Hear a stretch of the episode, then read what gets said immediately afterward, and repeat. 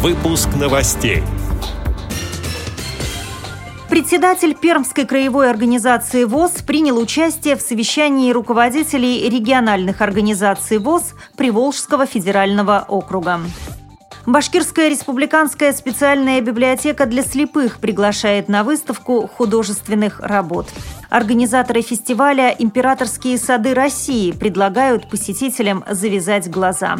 Десятилетний школьник из набережных Челнов придумал электронный шлем-поводырь и трость для слепых.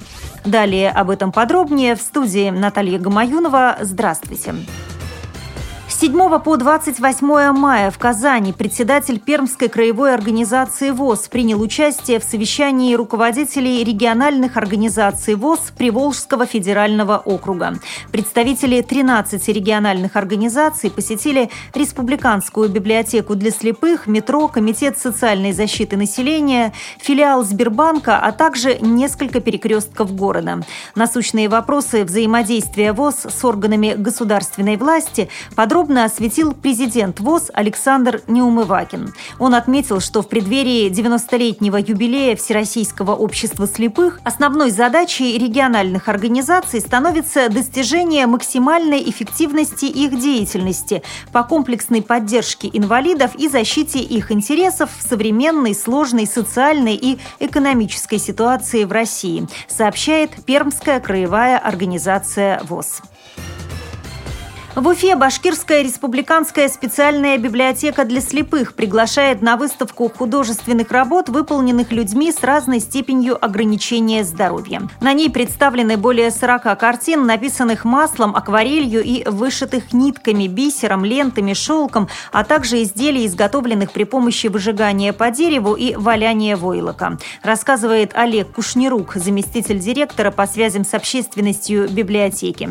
Большинство работ открыты, то есть они открыты для э, тактильного доступа. Э, единственное, что, конечно же, акварели э, под стеклом, да. Масло открытое.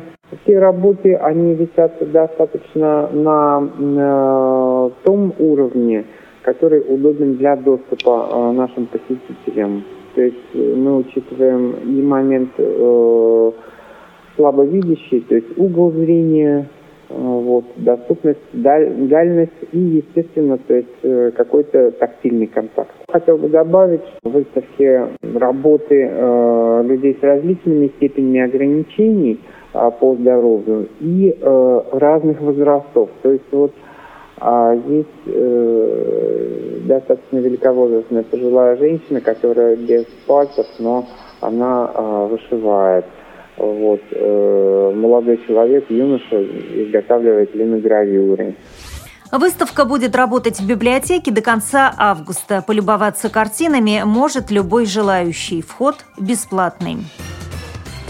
В рамках международного фестиваля «Императорские сады России» в Петербурге представлены проекты, созданные детьми с ограниченными возможностями здоровья. Воспитанниками интернатов создано три сада. Для того, чтобы посмотреть произведения слепых детей, посетителям предлагают надеть повязку на глаза. В оформлении использованы растения с сильным ароматом. Сад, созданный глухими детьми, можно посетить в Берушах. Ребята с ДЦП воспроизвели морское побережье с использованием средств ландшафтного дизайна. Отмечу, что международный фестиваль «Императорские сады России» проходит в Петербурге с 2008 года. Его организовывают Русский музей, благотворительный фонд принца Кентского и Союз садоводов России. В этом году на мероприятии представят около 60 проектов на тему искусства английского сада. Познакомиться с ними можно в Михайловском саду до 15 июня, сообщает агентство «Росбалт». Десятилетний школьник из набережных Челнов Артур Лукьянов придумал электронный шлем-поводырь и необычную трость для слепых. Одну из идей он показал на ежегодном республиканском робототехническом фестивале в Казани.